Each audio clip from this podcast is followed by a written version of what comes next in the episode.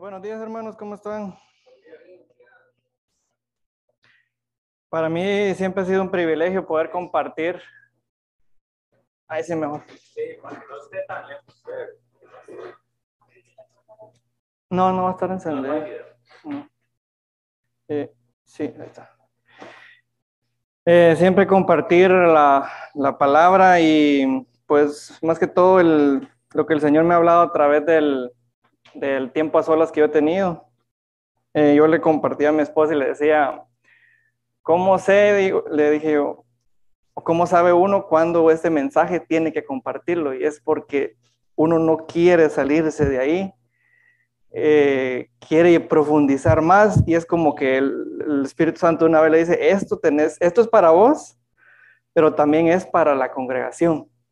Esto es algo que tenés que compartir con los demás. Y cuando yo leí, empecé a leer Primera de Samuel, yo sabía obviamente que iba a llegar el, el capítulo donde tocaba eh, David y Goliat. Pero me llamó mucho la atención también lo que era la vida de Samuel. La diferencia entre el primer rey de Israel y lo que es el segundo. Las decisiones de cada uno de ellos tomó tiene mucho que ver con, con nosotros, cómo tomamos las decisiones en la vida respecto a los problemas que se nos vienen y cómo los tomamos con nuestra fe en Dios. Entonces, eh, como ustedes han, los que han tenido la oportunidad de escucharme las pocas veces que he estado aquí, han visto que he hablado sobre Felipe, de cómo él predicaba el Evangelio después de que salió prácticamente huyendo, de Josué, de la valentía que él tenía y de la confianza que tenía y la relación que tenía con el Señor, del gran liderazgo que él eh, tuvo que mostrar ante el pueblo. Eh, y ahora pues quiero compartirles un poco sobre la historia de David y Goliat. Pues hoy va a ser un poco así como, como, como Kipton, porque voy a contarles una historia de, de los niñitos. no, Nada más que un poquito más eh, nivel adulto, digamos. Vamos entonces, vamos a comenzar con pues la historia es en Primera de Samuel, capítulo 17, y vamos a empezar desde el versículo 1 al 11. Eh, los que quieren buscarlo están en su Biblia y también yo tengo las notas aquí en, en el PowerPoint. Entonces, eh, voy a ir avanzando para que no se me acorte el tiempo. Dice, los filisteos juntaron sus ejércitos para la guerra y se congregaron en Soco, que es en Judá, y acamparon en Soco y Aseca, en Efesdamín. También Saúl y los hombres de Israel se juntaron y acamparon en el valle de Elá y se pusieron en orden de batalla contra los filisteos. Y los filisteos estaban en un monte a un lado Israel, e Israel estaba sobre el monte al otro lado y el valle entre ellos. Versículo 4. Salió entonces del campamento de los filisteos un paladín, el cual se llamaba Goliat, de Gad y tenía de altura seis codos y un palmo. Y traía un casco de bronce en su cabeza y llevaba una cota de malla y era de peso de la, de la cota cinco mil ciclos de bronce. Versículo 6. Sobre sus piernas traía grebas de bronce y una jabalina de bronce entre sus hombros. El asta de su lanza era como un rodillo de telar y tenía el hierro de su lanza 600 ciclos de hierro e iba su escudero delante de él. Y se paró y, dio voces a los escuadrones de Israel, diciéndoles, ¿para qué os habéis puesto en orden de batalla? ¿No soy yo el filisteo y vosotros los siervos de Saúl? Escoged de entre vosotros un hombre que venga contra mí. Versículo 9. Si él pudiere pelear conmigo y me venciere, nosotros seremos vuestros siervos. Y si yo pudiere más que él y lo venciere, vosotros seréis nuestros siervos y nos serviréis. Y añadió el filisteo, hoy yo he desafiado al campamento de Israel.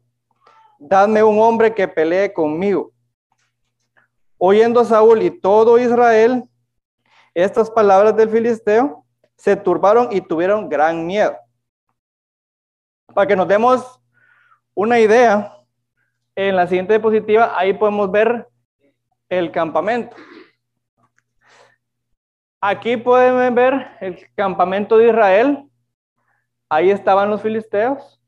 Y probablemente por esta área fue donde descendió Goliat y empezó a gritarle a todo el pueblo, el, todo el ejército de Israel que estaba aquí.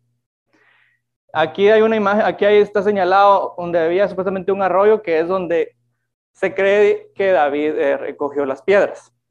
Entonces quiero que eh, cuando vayamos leyendo toda la historia, vayamos imaginándonos todos los hechos porque tienen mucho que ver.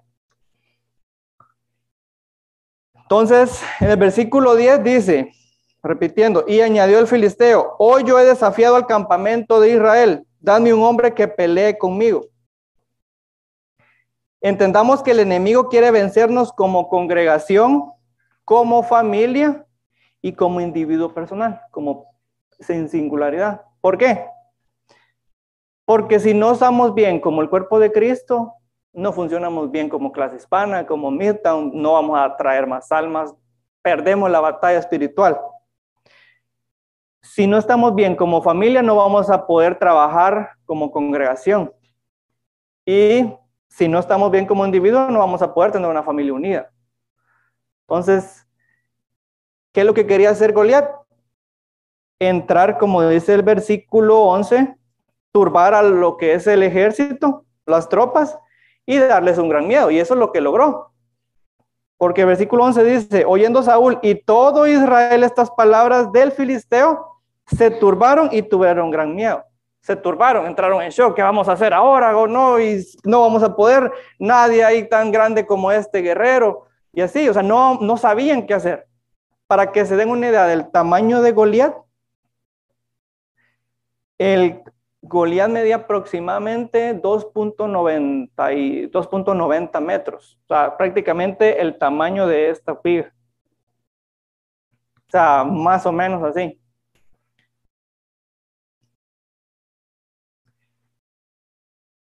Nos reta y quiere que dudemos de nuestra fe.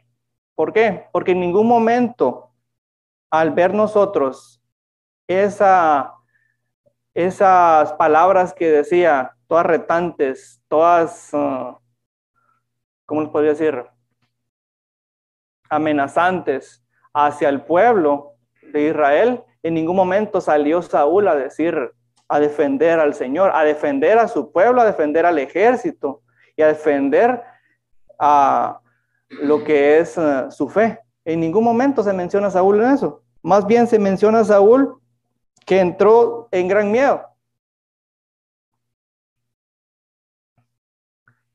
Siempre llega como gigante, siempre llega como gigantes retadores creyéndose vencedores. Porque al momento de él de empezar a decir, tráeme un hombre que pelee conmigo, si ustedes ganan, nosotros somos sus siervos, si nosotros ganamos, nosotros somos, ustedes van a ser nuestros siervos. Él estaba seguro de que él iba a ganar. ¿Por qué? Porque no había alguien más grande que él en ese momento. En cuanto a experiencia como paladín, paladín era un guerrero con experiencia. No quiere decir que era un capitán, no, paladín era alguien que peleaba, o sea, alguien que tenía experiencia en batalla. O sea, tenía el título de paladín, alguien que sabía que iba a pelear, o sea, que alguien que ya tenía años y años y años como, como guerrero. Más que una guerra física entre los filisteos y Israel o Goliat y el pueblo, era una guerra espiritual la que se estaba formando. ¿Por qué? Porque, porque Goliat no estaba, no estaba retando simplemente a unos individuos, sino que era el pueblo de Dios. Se estaba metiendo con el pueblo de Dios. O sea, no era cualquier otro pueblo, era el pueblo de Dios, tenía un significado, o sea, para Dios, ellos eran, ellos eran sus hijos, ellos tenían que protegerlos, tenía que proteger su nombre. Y Goliat estaba retando todo eso. Y ahora, ¿qué pasa? Saúl, que era el rey, el representante del pueblo, en ese, el protector, digamos, ahí, el que gobernaba y todo eso, no estaba haciendo nada. En versículo 11, yo yo destaco unas cosas hablando de lo de Saúl. Dice, oyendo Saúl y todo Israel estas palabras del filisteo, se turbaron y tuvieron gran miedo. Errores que cometieron, puse yo ahí, Saúl e Israel. Poner atención a las palabras que dice el enemigo. Se olvidaron de confiar en Dios. ¿Dónde estaba su fe en ese momento? Se dejaron que las palabras de Goliat los turbara y tuvieran gran miedo. Su fe y confianza no estaba puesta en Dios, sino en el hombre y sus armas. ¿Por qué pongo eso? Porque no encontraron un hombre con las capacidades que pudiera enfrentarse a, a Goliat. No encontraron tal vez alguien que tuviera la capacidad de, de soportar severendo peso que tenía Goliat encima, porque estamos hablando que eran aproximadamente unas 300 libras de peso que podría tener él encima entre todo su armamento. El rodillo que dice él, que era el tamaño de su jabalina, pueden tomar, digamos, uno de esos, de esos rodos que están ahí del, de tela. O sea, prácticamente el tamaño del, del, del, palo, del rodo, de la jabalina era como ese tamaño, como que juntáramos unas cinco escobas. Entonces imagínense la mano que tuvo que, que la mano de este hombre. ¿Quién se le iba a meter a alguien así? No, nadie. Tenían miedo, no tenían la fe, no, no creían que alguien pudiera en Israel venir y vencerlo así. Por eso preferían irse entre todos a pelear eh, unánimes para juntarse a pelear entre, en, el, en el campo de batalla. O sea, era algo que ninguno de ellos en ese momento dijo, pongámonos, hagamos sacrificios, consultémosle a Jehová, qué es lo que tenemos que hacer. No menciona eso la palabra. No menciona dónde está nuestro Salvador. Señor, tú que nos has librado de tantas batallas, ¿dónde están todo ese récord de victorias que tuvieron ellos con Josué? Con incluso con, el mismo Saúl tuvieron varias victorias. ¿Dónde está esa fe? ¿Dónde está esa convicción de que si el Señor los libraba de ellos, si el Señor los libró de todas esas eh, ciudades, de todos esos pueblos que ellos salieron vencedores, ¿por qué flaqueó su fe en ese momento? El enemigo lo que quiere es atacar nuestra fe. El enemigo lo que quiere es que nosotros sintamos que no podemos contra esa prueba, contra esa adversidad que se nos viene. Vienen problemas que son tan grandes para nosotros que sentimos que no podemos. Sentimos que nos tiemblan las piernas, flaqueamos en todo eso. Y muchas veces pasa eso, tanto como congregación, como les digo, como en la familia y como individuos. Las armas hoy en día pueden ser las habilidades que creemos tener, por ejemplo, los estudios, los títulos, el trabajo, estar en cierta zona de confort, donde creemos que no necesitamos a Dios, donde sentimos que estamos bien y que nada nos va a pasar. Que si viene un problema con estas cosas podemos suplir o contrarrestar esa situación. Pero llega en el momento en el que el Señor nos va a mostrar de que necesitamos únicamente y exclusivamente a Él que las únicas armas que necesitamos es la palabra, nuestra fe y ayuno, oración. O sea, esas son las cosas que en realidad tenemos que estar mostrando. Aquí hay unas características que puse yo sobre Goliat y ahí hay una imagen para que nos demos cuenta más o menos del tamaño. Estuve, hay muchas imágenes, pero estuve buscando más que todo una imagen que sí pareciera que se aproximara a la, diferencia entre tamaño entre uno y el otro. Normalmente los, eh, los judíos tienen en estatura promedia 1,70. Yo mido 1,81, entonces son un poquito más bajitos que yo o de mi, de mi tamaño. Y Goliat medía aproximadamente 2.97 metros o 9 pies. Y prácticamente, si lo pueden ver, es algo así. Tal vez un poquito más bajo. A eso súmenle como les digo, para que llevara toda esa cantidad de, peso en su, en su armadura, tuvo que ser una persona voluptuosa, de una masa muscular bastante corpulenta. Entonces, comparemos que David era una persona jovencita, David era un, muchacho, porque específicamente ahí lo dice, más, más adelante vamos a ver que Todos incluso casi que se burlaban de él porque él era un muchacho.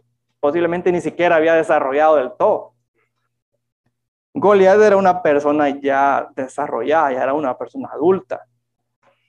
Como les digo, era un paladín, un guerrero distinguido por sus hazañas fuertes en la batalla. O sea, era alguien que tenía fama por ser un buen guerrero. No era un soldado común y corriente que tenía un gran tamaño, no, o sea, tenía su fama.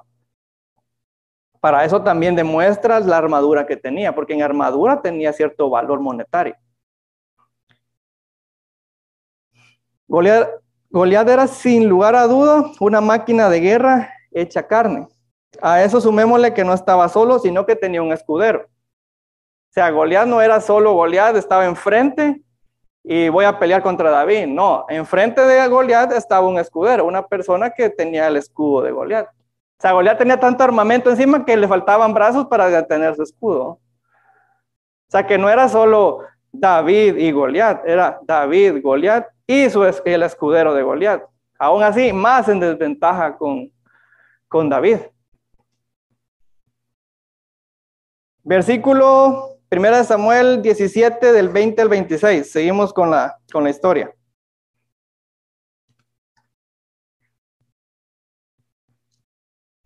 Se levantó pues David de mañana.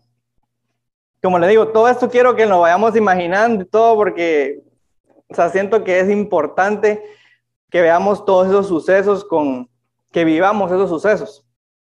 Y se levantó pues David de mañana y dejando las ovejas al cuidado de un guarda. Imagínense qué es lo que estaba haciendo David. Se fue con su carga como Isaí le había mandado y llegó al campamento cuando el ejército salía en orden de batalla y daba el grito de combate. Y se pusieron en orden de batalla Israel y los filisteos, ejército frente a él ejército. Como les digo, ellos estaban peleando constantemente, seguían, seguían en batalla. Después tal vez como que había un receso, no sé cómo lo quieran llamar, y venía el retador de Goliat a decirles que venga uno de ustedes a pelear conmigo y evitamos toda esta matazón. Que venga uno, un valiente, traigan al mejor de ustedes, que venga el mismo Saúl aquí a pelear conmigo.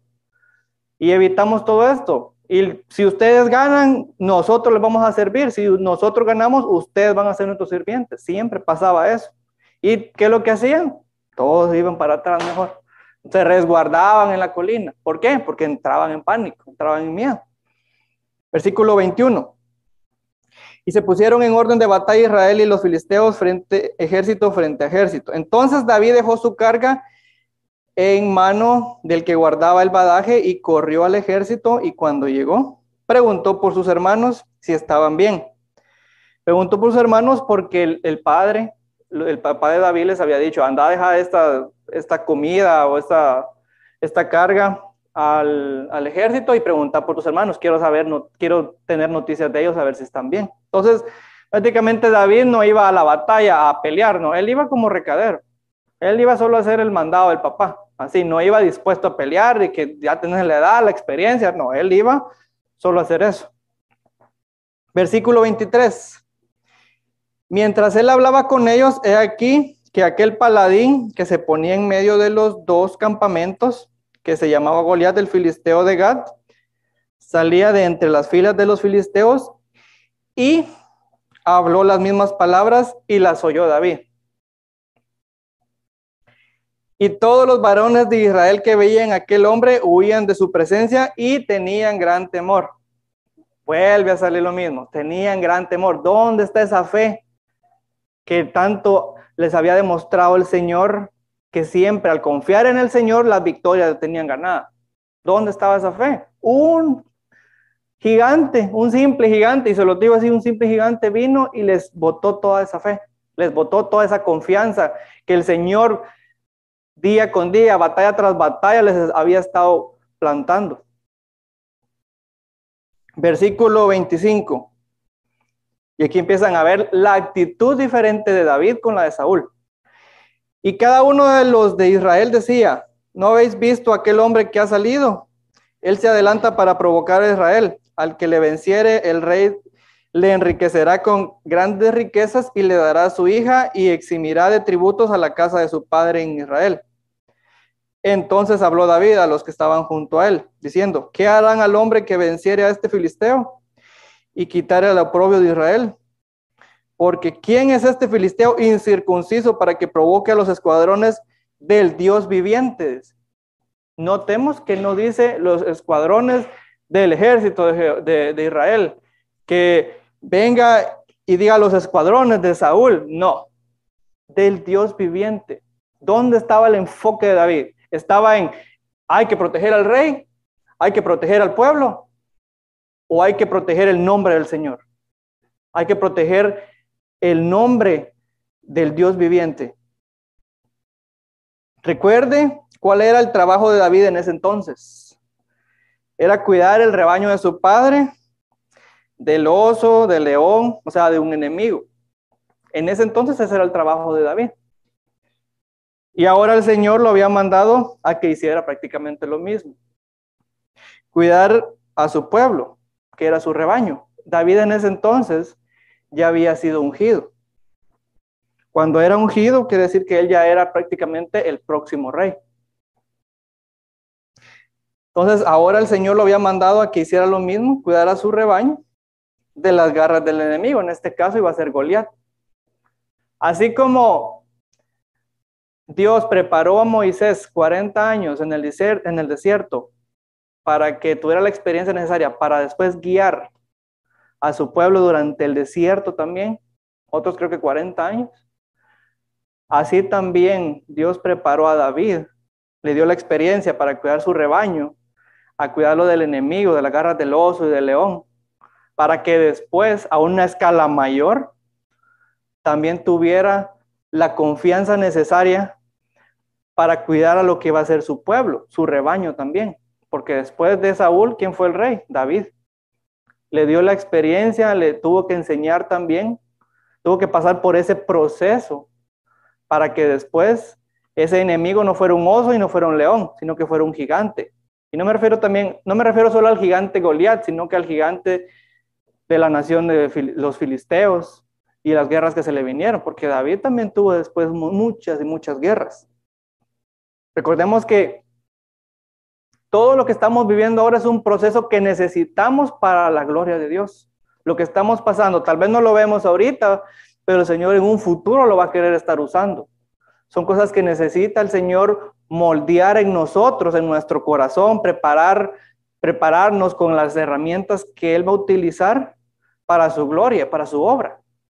Y eso fue lo que estuvo haciendo el Señor con David. Versículo 26. Entonces habló David a los que estaban junto a él diciendo, ¿qué harán al hombre que venciera este filisteo y quitara el oprobio de Israel? Porque ¿quién es este filisteo incircunciso para que provoque los escuadrones del Dios viviente? La pelea no era los filisteos contra Israel o Goliat contra Israel, era los filisteos contra los escuadrones de Dios y Goliat contra Dios. Goliat se estaba enfrentando, estaba retando el nombre del Señor. Y David estaba viendo eso. Era el único que se dio cuenta que al que estaban ahí, al que le estaban diciendo, tú no eres tan fuerte como yo, era a Dios, no era al pueblo. Al que le estaba diciendo, tú tal vez venciste a todos estos ejércitos, tal vez sacaste a tu pueblo de Egipto, pero conmigo no vas a poder. Y el único que se dio cuenta de eso fue David. Por eso David se sintió muy, pero muy ofendido. Sigamos leyendo en primeras, en versículo 37, de 33, perdón, al 37. Dijo Saúl a David, no podrás tú ir contra aquel filisteo para pelear con él porque tú eres muchacho y él un hombre de guerra desde su juventud. David respondió a Saúl, tu siervo era pastor de las ovejas de su padre, y cuando venía un león o un oso y tomaba algún cordero de la manada, yo salía tras él y lo hería, y lo libraba de su boca, y si se levantaba contra mí, yo le echaba mano de la quijada y lo hería y lo mataba. Fuese león, fuese oso, tu siervo lo mataba, y este filisteo incircunciso será como uno de ellos porque ha provocado al ejército del Dios viviente. No me importa si es un león, no me importa si es un oso, no me importa si es una serpiente, no me importa si es un lobo, si es un gigante, si es un ejército. Si está provocando a Dios, yo voy a ir a luchar contra ese individuo. Si está ofendiendo a mi Señor, yo voy a a luchar contra ese individuo. Porque para mí es más importante, le decía, respaldar al Señor que lo demás.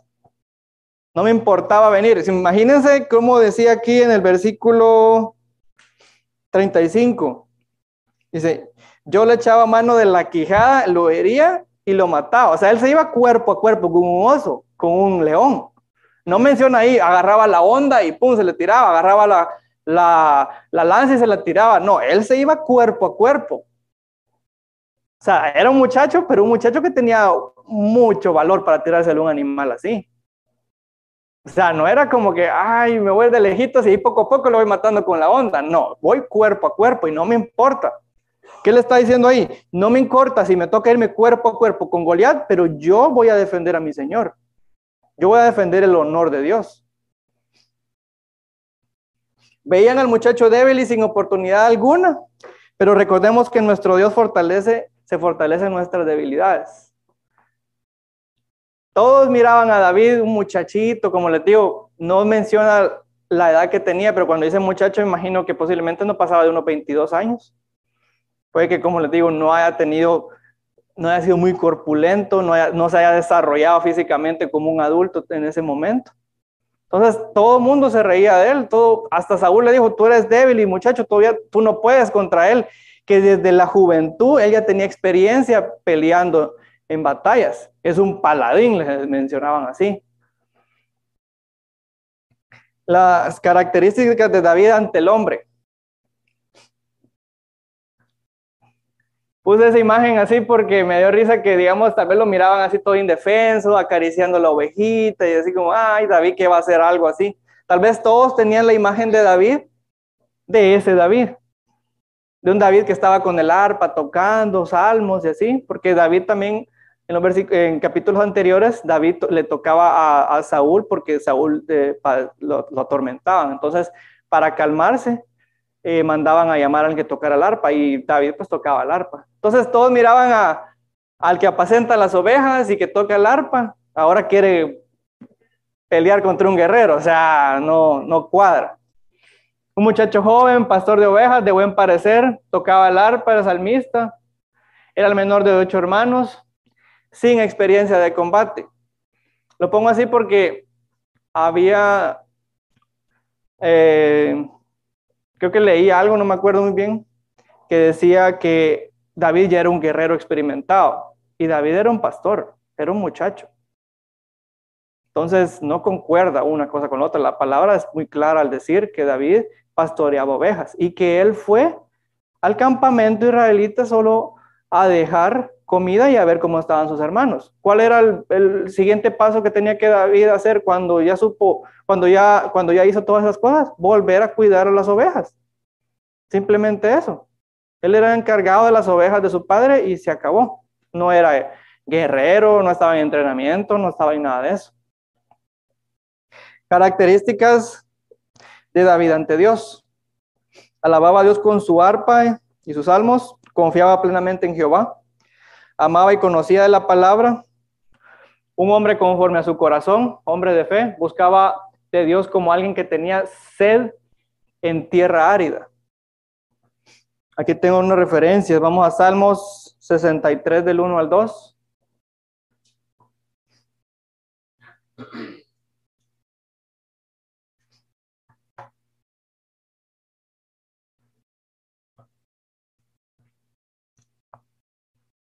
Dice, Dios, Dios mío eres tú.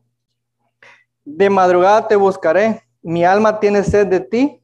Mi carne te anhela en tierra seca y árida donde no hay aguas para ver tu poder y tu gloria, así como te he mirado en el santuario.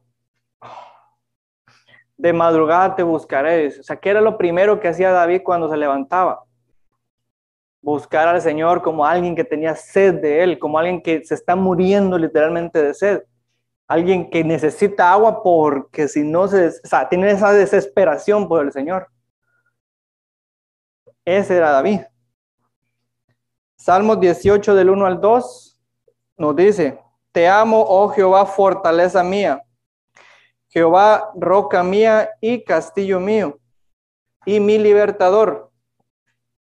Dios mío, fortaleza mía, en él confiaré. Mi escudo y la fuerza de mi salvación, mi alto refugio. Amaba David al Señor.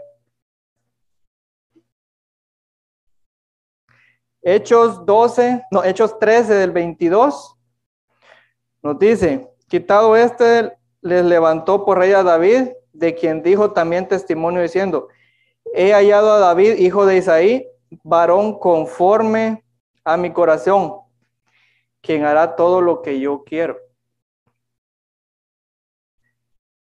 David amaba la palabra, ¿qué es lo que hacía cuando se levantaba? Buscaba la palabra del Señor, amaba al Señor y esas son las claves que hizo que David tuviera esa gran fe.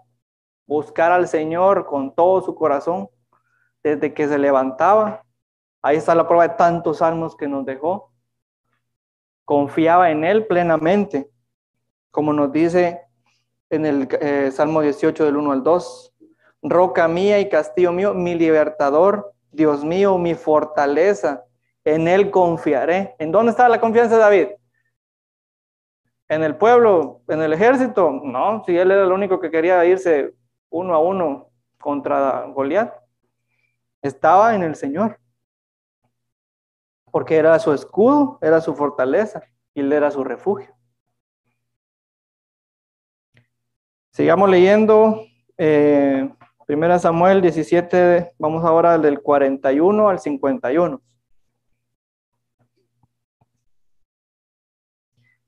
Dice, y el filisteo venía andando y acercándose a David y su escudero delante de él. Sabían, ahí va el escudero delante de Goliat. O sea, no era una pelea David-Goliat, sino David-Goliat con su escudero. O sea, aún así tenía siempre más desventaja David. Y cuando el filisteo miró y vio a David, le tuvieron en poco porque era muchacho y rubio y de hermoso parecer. Y dijo el filisteo a David, soy yo perro para que vengas a mí con palos. Y maldijo a David por sus dioses.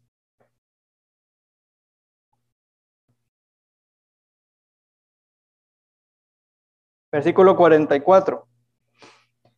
Dijo luego el filisteo a David, ven a mí y daré tu carne a las aves del cielo y a las bestias del campo.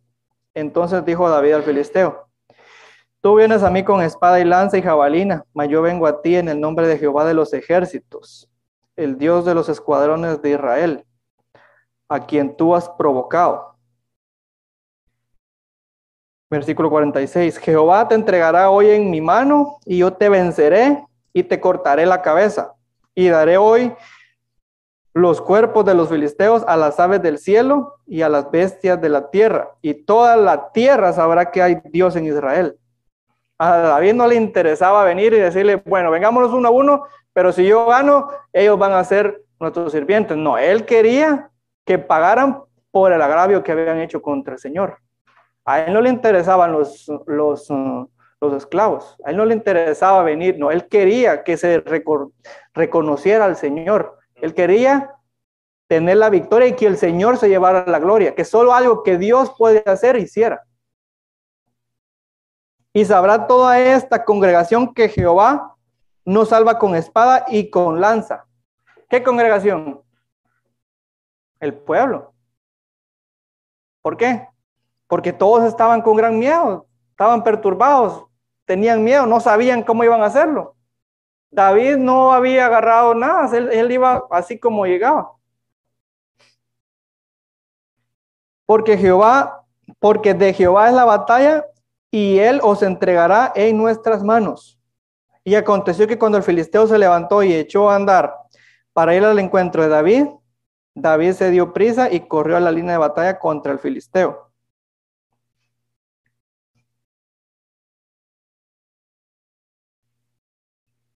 Y metiendo David su mano en la bolsa, tomó de ahí una piedra y la tiró con la onda e hirió al filisteo en la frente.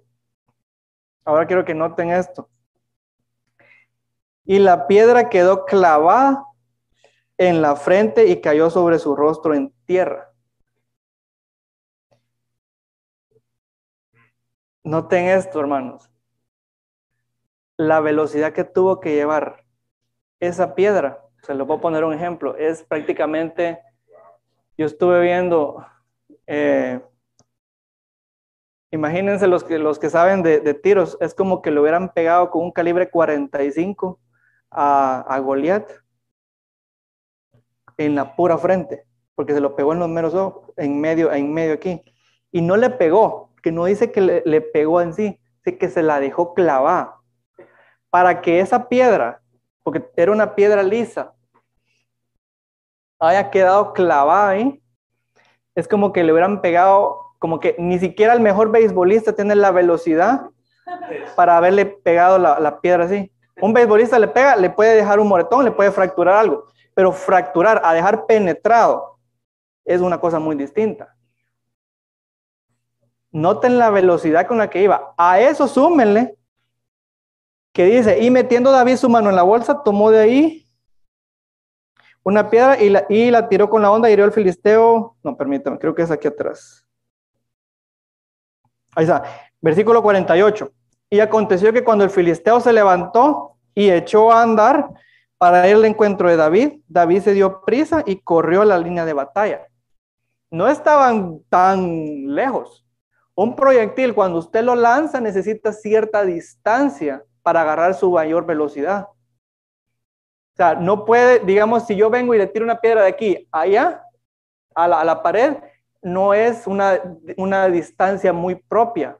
Puede que el proyectil no haya alcanzado su mayor velocidad. Puede que la piedra no alcanzó su mayor velocidad para, para llegar al impacto. ¿Y qué fue lo que hizo David? Él se acercó más y más y más y más. A eso súmenle ¿Qué, es lo que estaba haciendo el escudero? Cuando vio que sacó la onda, ¿qué es lo que, qué, usemos, digamos, imaginación, como les digo, ¿qué tuvo que haber hecho el escudero cuando vio que David sacó la onda? Ah, este le va a querer tirar a aquel. Bueno, él iba con esto, con el escudo encima. Recordemos que iba un escudero enfrente. ¿Qué es lo que hizo David? No, no, no tuvo miedo, agarró una piedra y la agarró con todo. Yo me imagino esa onda zumbando así con aquella gana. A mí lo que me impresiona es la fuerza que tuvo que tener para poder quedar incrustada una piedra.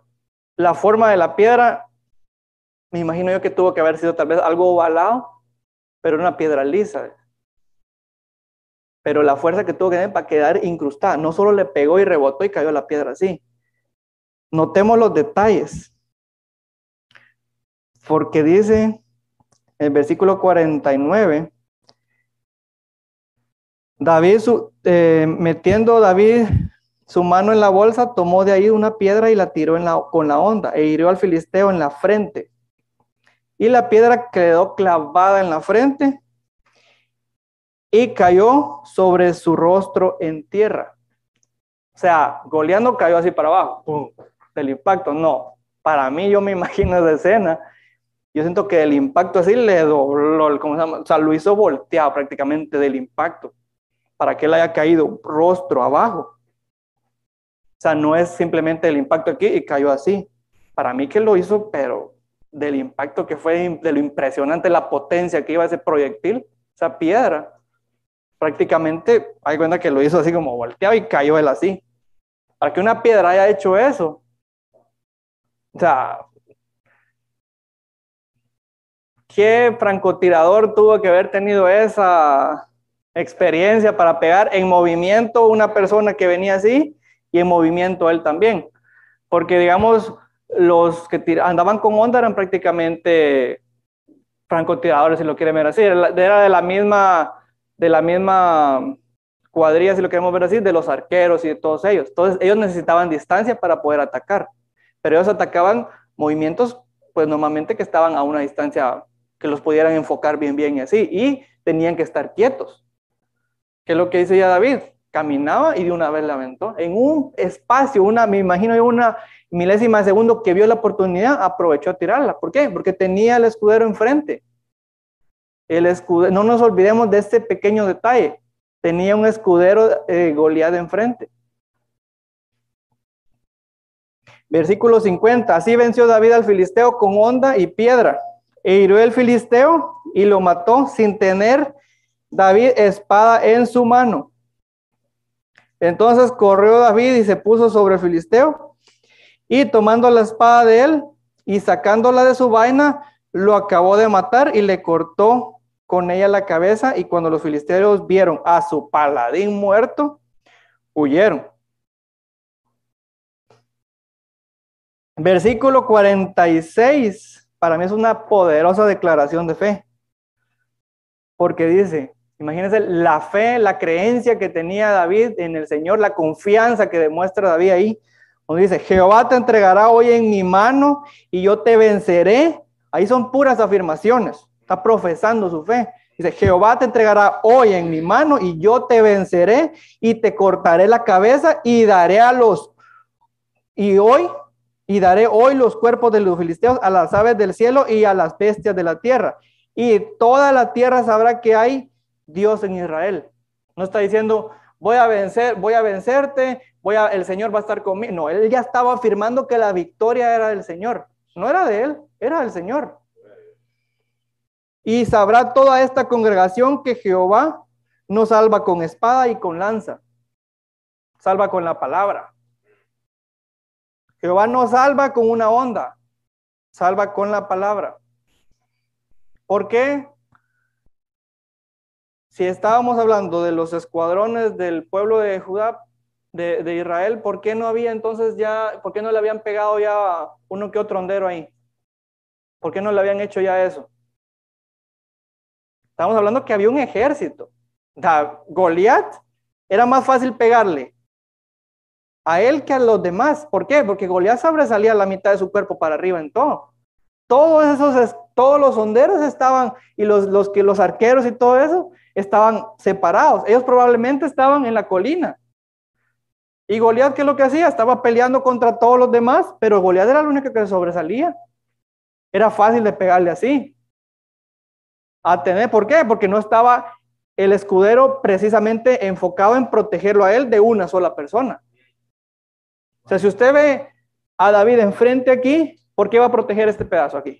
No tiene lógica. ¿Usted qué está haciendo como escudero? Protegiendo a, a, aquí enfrente, buscando el punto donde, bloqueándole los puntos a David.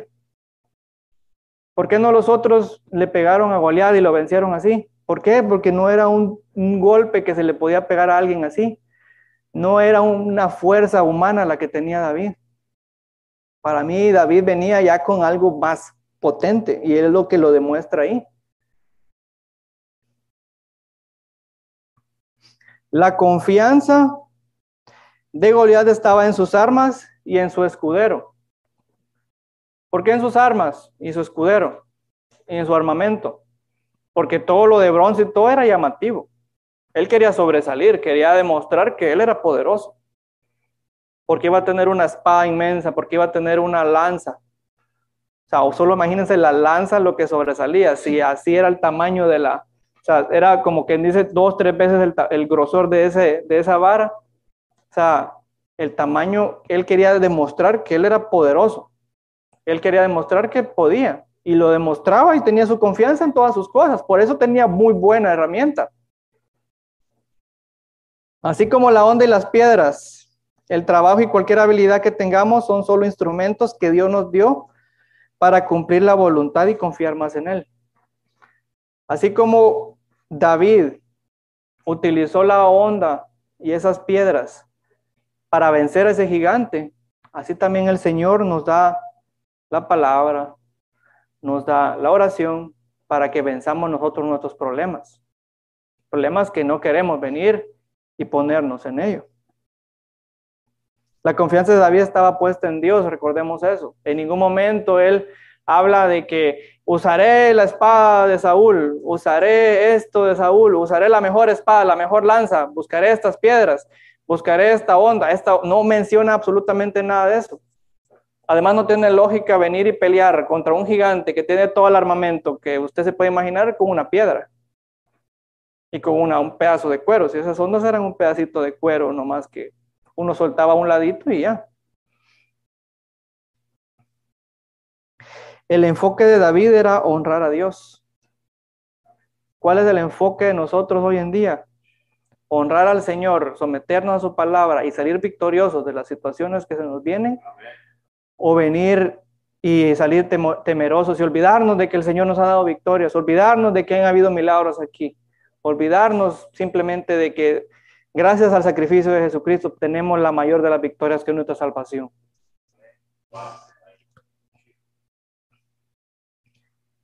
Vamos a Efesios 6, del, eso no está en las notas, Efesios 6 del 10 al 17.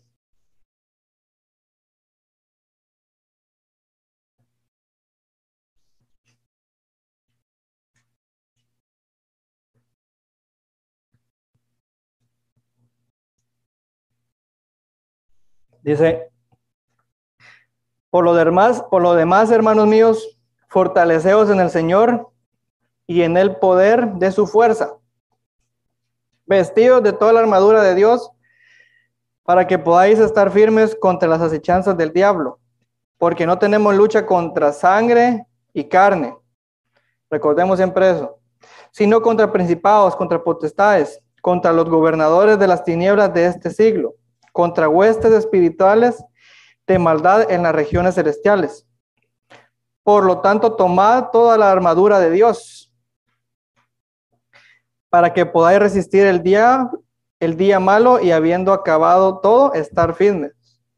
Tomad pues firmes, ceñidos vuestros lomos con la verdad y vestidos con la coraza de justicia y calzados los pies con el apresto del evangelio de la paz Versículo 16. Sobre todo, tomad el escudo de la fe, con que podáis apagar todos los dardos de fuego del maligno. Y tomad el yesmo de la salvación y la espada del Espíritu, que dice que es, que es la palabra de Dios. David ya había vencido desde el momento en el que él se levantaba, ya había vencido a, a Goliat. Dice,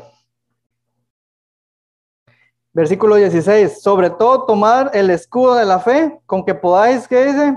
Apagar los dardos del fuego del maligno. Todas esas palabras retantes que venía diciendo Goliat a todo el pueblo, David estaba bien protegido. ¿Por qué? Porque llevaba el escudo de la fe. Su fe estaba puesta en el Señor, no estaba puesto en nada material, en nada de sus habilidades, ni nada de eso. ¿Cómo se puede lograr eso? Desde en la mañana te buscaré, decía David. Desde que la mañana él ya estaba más que preparado. Él todos los días iba bien protegido espiritualmente. Esa no era una batalla tanto David y Goliat como podemos ver con nuestros ojos físicos. Esta era una batalla el mal con el bien, el Señor con el enemigo, una batalla espiritual, en la que Goliat se presentaba desnudo y David iba con todo este armamento.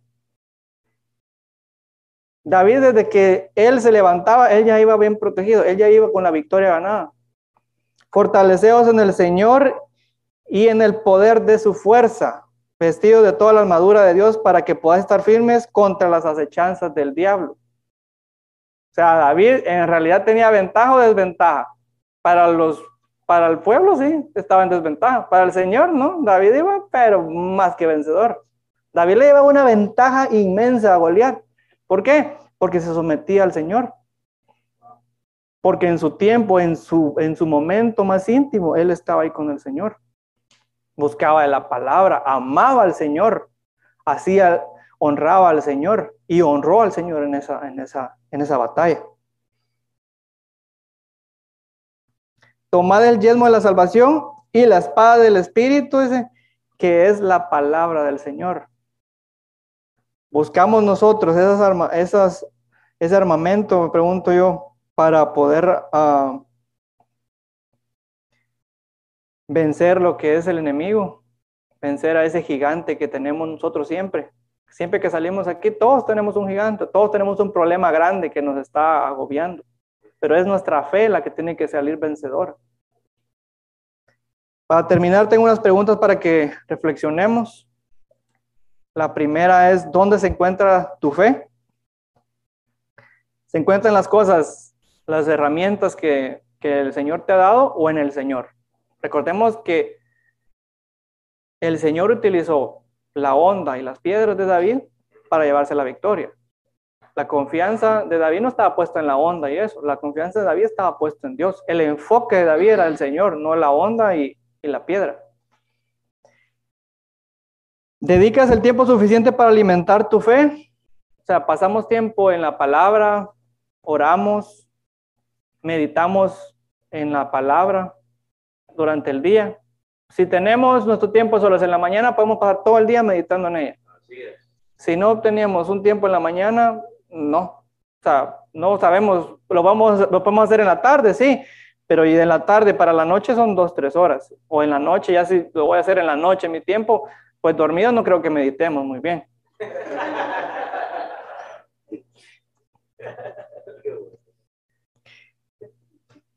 ¿En qué estás enfocado? en agradar al Señor, en honrar al Señor y que tus obras sean agradables al Señor, pueden agradar al hombre. ¿Eres alguien como David o como Saúl? O sea, ante las adversidades venimos y le decimos al, al gigante, ¿vas a conocer a mi Dios? O le decimos al Señor, Señor, ese gigante es muy grande para mí. ¿Estás dispuesto a confiar más en Dios que el gigante que tienes frente a ti? O sea, ¿estás flaqueando o tu confianza cada vez es más grande? Por más que el, gigante lo veas más y más grande, tú te enfocas más y más en la palabra del Señor, en la armadura del Señor, como dice Efesios. Y la última dice, ¿te importa lo que los demás piensen de ti o lo que Dios piense de ti? Porque Saúl le dijo a David, Tú eres un muchacho, tú no tienes oportunidad contra ese gigante. Él es guerrero desde su infancia, desde, su juventud. Tú no puedes. O quieres demostrarle al Señor, Señor, yo me voy a someter a ti tanto que voy a hacer un ejemplo y voy a demostrar, Señor, de a ti que puedo aprender más de tu palabra, que me puedo someter a tu palabra, que voy a amar en realidad tu palabra, así como lo hacía David que vas a estar orgulloso así de mí, como de tal manera de que también digas Cristian o Dulce, eh, Ernesto, ellos son, conformes, son hombres conformes a mi corazón. Estamos dispuestos a ganarnos ese nombre, ese título. Imagínense, es el único él que el Señor le ha dicho, él es un hombre conforme a mi corazón. Han habido otros que han sido sus amigos, y así, pero un hombre conforme a su corazón, ese título, o sea, él es el humano, así quería yo que fuera. Este humano me busca tanto que me agrada, me agrada David de tal manera. David es tan agradable a mí que en serio mi corazón se complace a ver a David. Entonces buscamos en realidad esas cosas del Señor. Eh, oremos. Señor amado, te damos gracias por el momento que nos diste hoy, por la palabra y Señor, por privilegio, Señor, que nos das de aprender de ella. Te pido, Dios mío, que nos ayudes a, aprender día a día más y que podamos ser como David, Señor, que agrademos tu corazón, que podamos, Señor, padecernos en ese aspecto a Él, que te busquemos de mañana y que amemos agradarte a ti más que a nada, Señor. En tu nombre. Amén.